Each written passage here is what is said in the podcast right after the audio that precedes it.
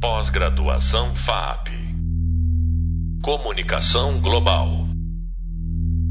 Olá, eu sou Jamil Chad, professor da disciplina de jornalismo de bastidores aqui na FAP e neste podcast nós vamos falar justamente de política externa, de política internacional e, na verdade, é um complemento ao que nós já tivemos na videoaula em relação aos bastidores de mega eventos, de cúpulas de Estado e, claro, da cobertura internacional. Dessa vez, eu não estou sozinho, pelo menos eu conto não apenas com uma pessoa que conhece muito, mas que também tem um seu próprio podcast e que vai nos ajudar a, basicamente, a conduzir essa conversa durante esses próximos 25 minutos. Mas eu vou deixá-lo é, que se apresente. Tanguy, palavra contigo. Muito obrigado por aceitar o convite. Tudo bem, Jamil? Prazerzão estar com você aqui, né, para a gente bater mais um papo. Meu nome é Tanguy Bagdadi, eu sou formado em Relações Internacionais, sou mestre em Relações Internacionais e sou professor, ora, de Relações Internacionais há 15 anos, Jamil. E aí, durante muito tempo, eu fiz a preparação, na verdade, há 15 anos, né? Eu faço a preparação de candidatos que querem ser diplomatas, né? Então, quem quer ser diplomata tem que fazer um concurso, que é o concurso no Instituto Rio Branco. Então, faço a preparação desses candidatos há 15 anos, sou professor universitário de graduação, pós-graduação, enfim. E desde 2016 eu tenho o meu próprio podcast, o meu Xodó, né? O projeto que eu acalento mais, que é o Petit Jornal, em que eu tento falar um pouquinho sobre essa loucura que é o mundo de forma rápida, sucinta e diária. Né? Então, é um exercício que, de fato, é desafiador, né? mas não um pouco interessante. Com certeza. É, e eu sou um consumidor dele, então fiquem é, tranquilos vocês aí que Bom. estão ouvindo, porque, de fato, vale muito, muito a pena. Agora, é, Tanguy, tem uma, uma situação que, para nós jornalistas, é sempre desafiadora, que é Claro, você cobre uma votação no Conselho de Segurança, você pode cobrir uma cúpula é, do G20 ou do Mercosul ou de qualquer outra organização internacional, mas sempre fica aquela dúvida: onde encaixar aquela história é, no contexto mais amplo da política externa brasileira? E aí, minha primeira pergunta para você é a seguinte: se a gente fosse tentar caracterizar a política externa brasileira durante a democracia, de que forma a gente caracterizaria essa é, estratégia de inserção internacional do Brasil? Quais são os elementos que, de uma certa forma, foram coerentes nos últimos 30 anos, eu diria até 2019, pelo menos? Jamil, eu acho que essa é a única forma, na verdade, de analisar qualquer coisa em termos de política externa. Né? Se a gente for pegar os últimos três anos, quatro anos, dois anos, um ano, a gente sempre vai ter uma visão muito enviesada, qualquer que seja o período. A gente pode ter um período extremamente exitoso ao longo de dois anos e tomar isso pelo todo também seria um erro. E é por isso que eu acho que é, é perfeita essa ideia de tentar fazer uma análise de 30 anos, né? Em 30 e poucos anos, eu acho que a gente já tem uma certa segurança de saber, né, conseguir pegar o cômputo geral da coisa. E, em grande medida, Jamil, o que constrói essa tradição da política externa brasileira ao longo dos últimos 30 anos é o trauma com relação à política externa da ditadura militar. Só para deixar claro, a ditadura militar brasileira não teve uma política externa mal feita. Pelo contrário, eles têm governos com políticas externas muito bem feitas durante a ditadura militar. Como, é, eu acho que, em particular, no né, governo do general Ernesto Geisel. Mas era uma política externa ao longo desse período, mais uma vez, né, pegando os 20 anos, 20 e poucos anos, 21 anos de ditadura militar, a gente está falando sobre uma política externa muito distanciada do sistema internacional, uma política externa defensiva, uma política externa desconfiada, muito em linha com o que era o mundo naquele período, período de Guerra Fria, desconfiança, né, junto aos vizinhos e tudo.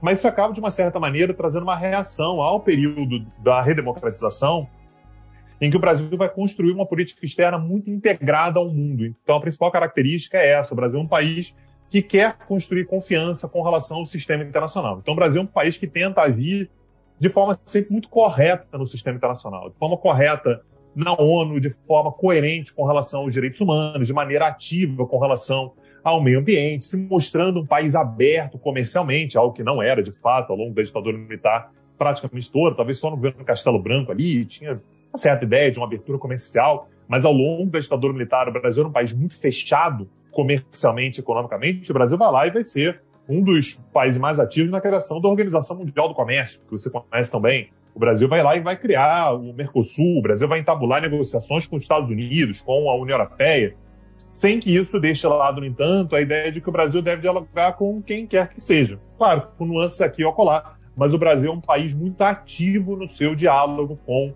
o mundo todo. Né? Mais uma vez, pegando o cômputo geral dessas três décadas de redemocratização, como você disse, a gente teve um período diferente, né? e aí não tem qualquer tipo de é, é, elemento ideológico, é uma análise né, em termos de uma diferença que nós tivemos, de fato, ao longo dos últimos quatro anos.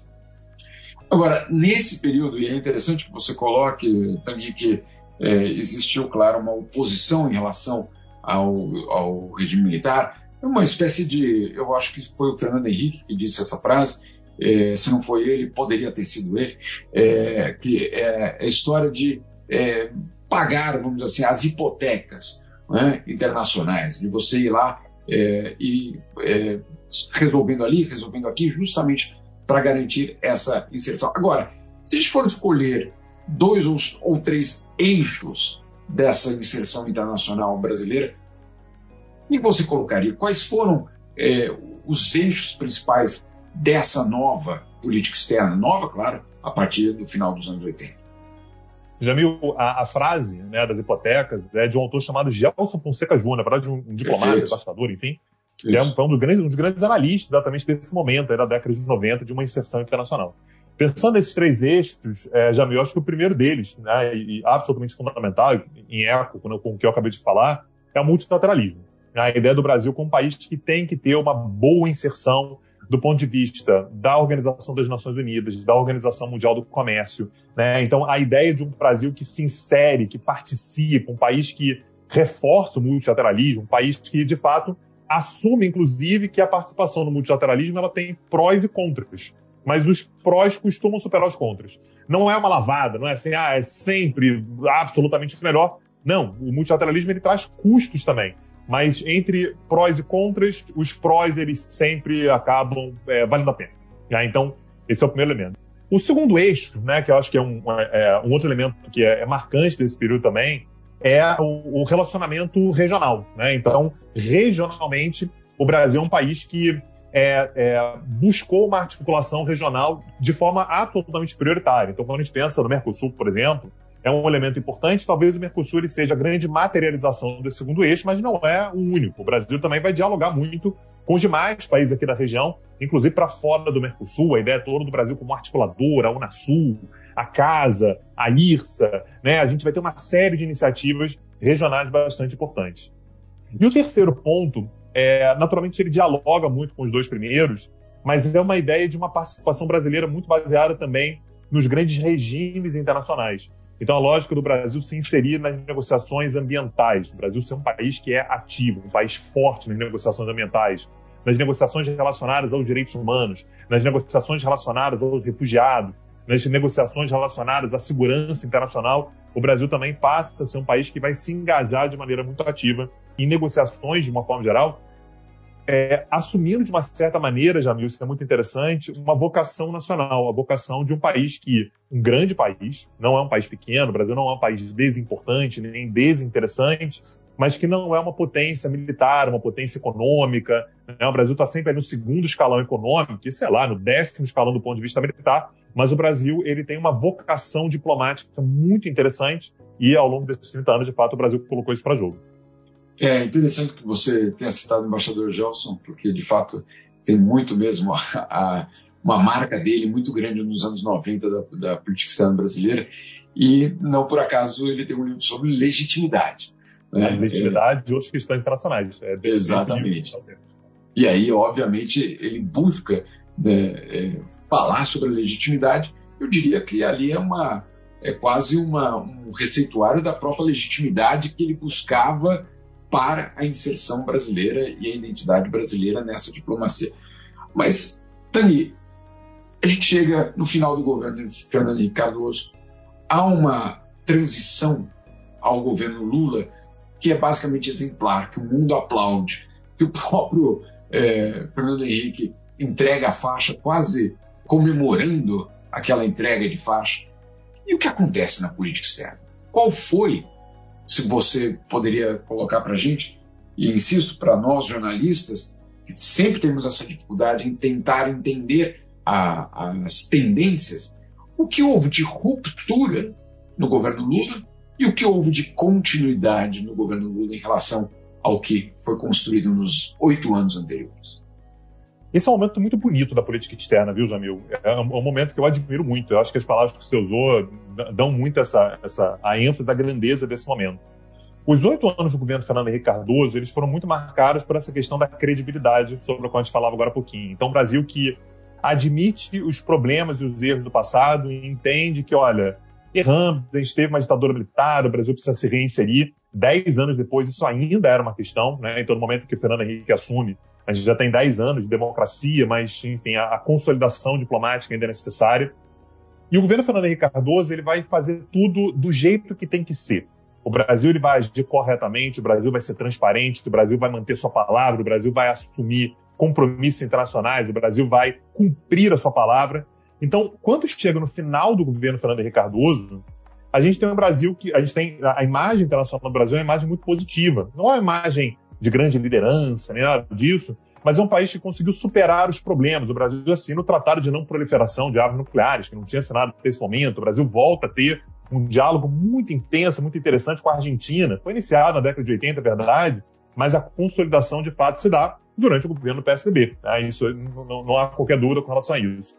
Isso dá ao governo Lula a tranquilidade de usar toda a credibilidade que o Brasil já havia conquistado reafirmar essa credibilidade no sentido de, olha, podem confiar porque há uma continuidade, olha como é que a transição está sendo feita, como você falou, de maneira belíssima, né? Uma transição feita de maneira bem articulada, de maneira é, com boas intenções, né? Com, com uma, uma, uma, um momento interessante ali nessa transição e dá, portanto, ao governo Lula a possibilidade de ir para mais, né? De buscar mais. Então, o governo Lula vai ser mais ousado, mas é uma ousadia que, nesse sentido, era muito bem calcada na credibilidade construída nos oito anos anteriores.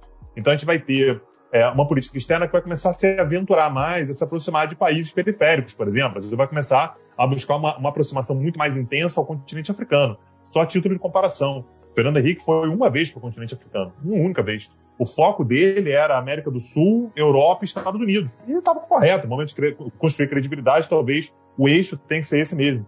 O Lula, ao longo de oito anos de governo, ou seja, mesmo tempo Fernando Henrique Cardoso, foi 11 vezes ao continente africano, 11 vezes. E depois disso, né, ele foi inúmeras vezes, né, posteriormente, já como ex-presidente, para o continente africano também. O Brasil vai se consolidar como uma liderança de grupos com países, com, com, com, enfim, de grupos internacionais que envolvem países como China, Índia, Rússia, América Latina como um todo. É, tudo isso ancorado numa credibilidade que foi construída nos anos anteriores. Então a gente tem 16 anos aí, Jamil, que na nossa ingenuidade, a gente entendia como uma grande oposição entre PT PSDB, Lula, Fernando Henrique, nossa, são os opostos e tal. E olhando a retrospectiva, a gente vê que foram 16 anos de uma continuidade muito bem feita, né? Que o Brasil, de fato, ele conseguiu construir uma inserção internacional extremamente bem feita e extremamente interessante. Interessante que você tenha citado isso, tem dessa, dessa transição e dessa, dessa, dessa capacidade do Brasil fazer essa transição e é, usar basicamente a credibilidade anterior para passar por uma nova etapa. É, dois elementos aqui que eu quero citar. Primeiro, você citou as 11 viagens do Lula e, de fato, são impressionantes. Esse número é bastante impressionante se você pensar para uma só região.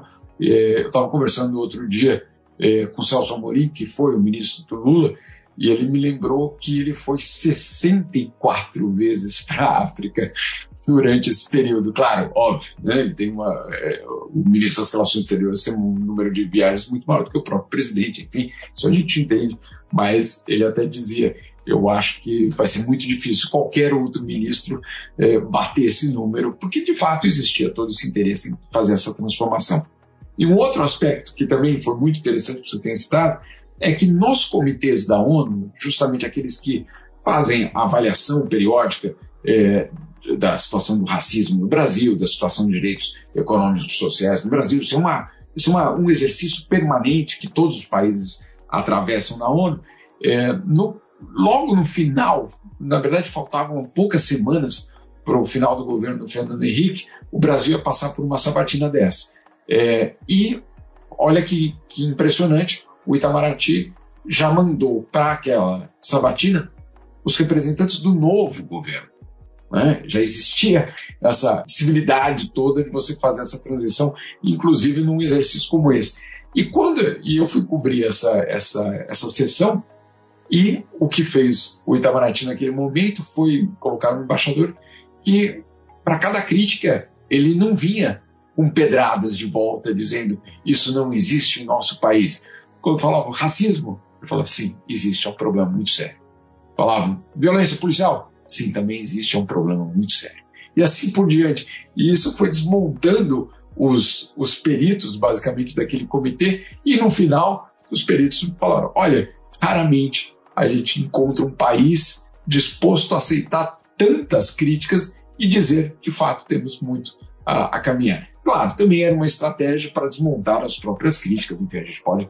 É, mas o que houve ali foi justamente essa transição bastante impressionante. Agora, o que não houve é, continuidade, aparentemente, é, entre basicamente esse período, esse longo período, Fernando Henrique, Lula, Dilma, eu diria até, de uma certa forma, Temer, que continua muitos dos, dos princípios da, da, da política externa brasileira, e de repente, em 2019, o governo Jair Bolsonaro.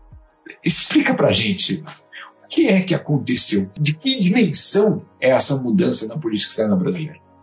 Jamil, a interpretação que eu faço sobre essa mudança que a gente teve entre 2018 para 2019, né, já com a ascensão do novo governo, é que ascendeu ao poder um grupo que, de forma deliberada, isso foi dito várias vezes, negava absolutamente tudo de bom que pudesse ter acontecido ao longo do período da redemocratização.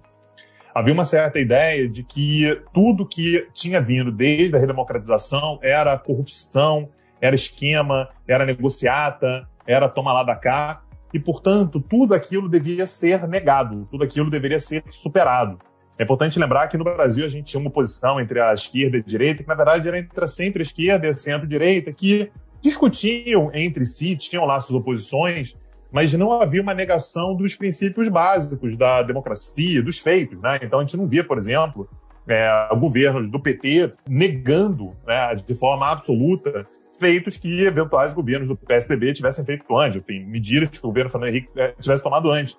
Assim como era raro você ver o PMDB ou o PSDB, mesmo que em determinados momentos fosse oposição ao governo do PT, criticando elementos básicos. Né? Você pode fazer críticas tá, um ou outro fato, mas não elementos basilares. E a ascensão que a gente tem do governo Bolsonaro, né, do, do presidente Jair Bolsonaro naquele momento, é uma forma de negar absolutamente tudo. Então há uma certa ideia de um desmonte daquilo que vinha sendo feito, de modo que qualquer coisa que significasse uma aproximação brasileira a governos que não, não tivesse uma linha ideológica similar ou talvez idêntica ao daquele governo, era visto automaticamente como um, um recurso, como uma volta ao passado, como uma volta àquilo que os governos pós-democratização fizeram. Era visto como uma forma de recurso ao chamado globalismo, né, uma certa conspiração de forças relacionadas a grandes valores internacionais, a direitos humanos, a meio ambiente, a ONU, a grandes concessões que o Brasil estaria fazendo ao longo daquele período e que seria o dever de um novo governo negar essa, essa, essa submissão brasileira aos grandes princípios internacionais. Se a gente for pegar ao longo desse período, o Brasil ele teve, né, de, de forma se, se, tornando muito seletivo, o Brasil tem poucos parceiros, né? O Brasil se aproximou muito dos Estados Unidos do Trump, né? Quando Biden venceu a eleição, essa parceria ela, ela mingou. É, Netanyahu, mais uma vez, não era Israel, era o governo Netanyahu, no momento em que saiu Netanyahu, entrou, fosse o Neftali Bennett, né, que também não era exatamente um cara muito progressista, essa parceria também mingou.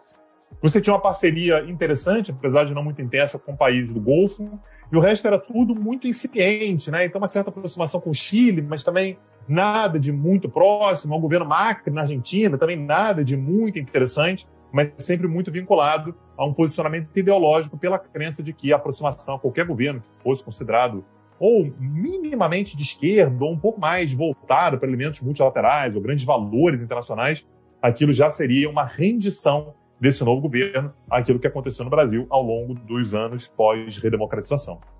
Agora, Tani, é curioso porque, obviamente, você teve um governo nesses últimos quatro anos que foi colocado, inclusive, é, questionado por vários aspectos na pandemia, é, justamente em temas que nos últimos 30 anos foram tão fortes na, na, na, na dimensão política, de política externa brasileira, que era justamente o fortalecimento do multilateralismo, o diálogo, a construção de alianças. É, isso tudo fez parte em vários momentos, inclusive, por exemplo, vou, vou colocar um, dois, pelo menos, aí, exemplos muito claros. Primeiro, a aliança que o Brasil fez em relação às, é, perdão, sim, às patentes é, de remédios, né? principalmente ali no, no coquetel de combate ao vírus do HIV, etc. Então, o Brasil teve um papel não só de liderança, mas de construção de uma nova narrativa sobre como lidar com aquela situação, usando o quê? Justamente os organismos internacionais a seu favor. Então, era justamente buscar nesses organismos a sua própria fortaleza. Chega o governo Bolsonaro é, e opta, e isso fica muito claro, pelo menos nos primeiros dois anos do governo, é, opta por criticar esses organismos internacionais, em tentar desmontar qualquer tipo de cooperação. Da, do teu ponto de vista, houve algum benefício nessa postura brasileira? Teve, teve em algum momento, porque aí, fora da ideologia, não estamos falando aqui se somos de, de lá ou de cá, etc. Em termos práticos, houve alguma vantagem obtida nos últimos quatro anos por essa opção diplomática brasileira? Jamil, nenhuma. E me parece que o motivo para isso é muito simples de ser compreendido. O Brasil passou a emular, a partir de 2018, uma política externa que vinha sendo elaborada e implementada pelo governo Donald Trump, que assumiu lá em 2000, ganhou as eleições de 2016, assumiu em 20 de janeiro de 2017. Né? Então tinha aí pouco, quase dois anos né, de governo Trump e o governo Bolsonaro começa a tentar emular essa postura. A questão, e essa é uma diferença fundamental, é que o Brasil não é os Estados Unidos. O Brasil não tem excedente de poder. O Brasil não consegue agir sozinho e obter vantagens com isso. Então é como se fosse um, um pincher tentando adotar uma estratégia de política externa que está sendo promovida por um Rottweiler naturalmente aquilo pode dar certo para um Rottweiler. Para um bicha não vai dar, não tem como isso funcionar. Basicamente porque o Brasil é um país que precisa do multilateralismo. O Brasil é um país que está no, no extrato intermediário do sistema internacional e o multilateralismo, ele, de uma certa maneira, ele achata as diferenças de poder.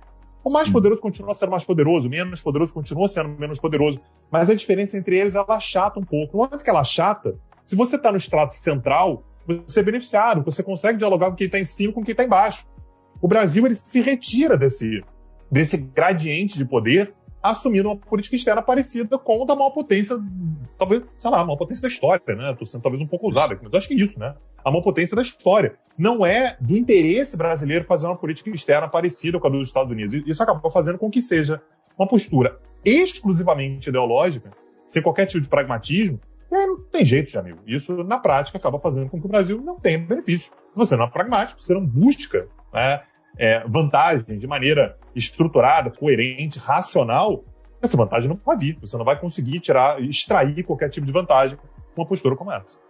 E daqui, para a gente concluir aqui, me, me ajuda a pensar o futuro. Como jornalista, o que você diria para mim, mas não só para mim, para os outros jornalistas, que a gente deveria ficar de olho nos próximos anos numa cobertura internacional? É, que aspectos da política externa não só desse governo que começa em 2023, mas de uma forma geral. O que você recomendaria ao jornalista abrir os olhos e vasculhar, abrir essas caixas, é, algumas pretas, outras não tão pretas, enfim, como olhar para o mundo a partir de agora para um jornalista? Primeira coisa, desejo força, tá? Eu sou professor, então assim, eu não estou numa situação muito diferente de vocês, jornalistas. É, trabalho muito com a imprensa, inclusive, e tal, mas é, primeiro, coragem, né? Força. Eu sei que para você não falta, fica a minha dica aí, siga os passos de Jamil, porque esse é, é, um elemento importante. E eu, eu, acho que a segunda coisa, Jamil, é, é o questionamento é, incansável. A gente não pode, porque muitas vezes parece que tiraram o elefante da sala, né? Olha, já não é mais o Ernesto Araújo, né? Já não é mais né, o governo Bolsonaro fazendo política externa, que era muito fácil a gente encontrar uma série de erros, uma série de falhas e tal. E claro que a gente ia encontrar, como a gente falou vários deles aqui, é a antipolítica externa. O que não significa que o Brasil ele não tenha que ser perscrutado, que o Brasil não tenha que ser analisado constantemente. O questionamento ele faz parte. Por quê?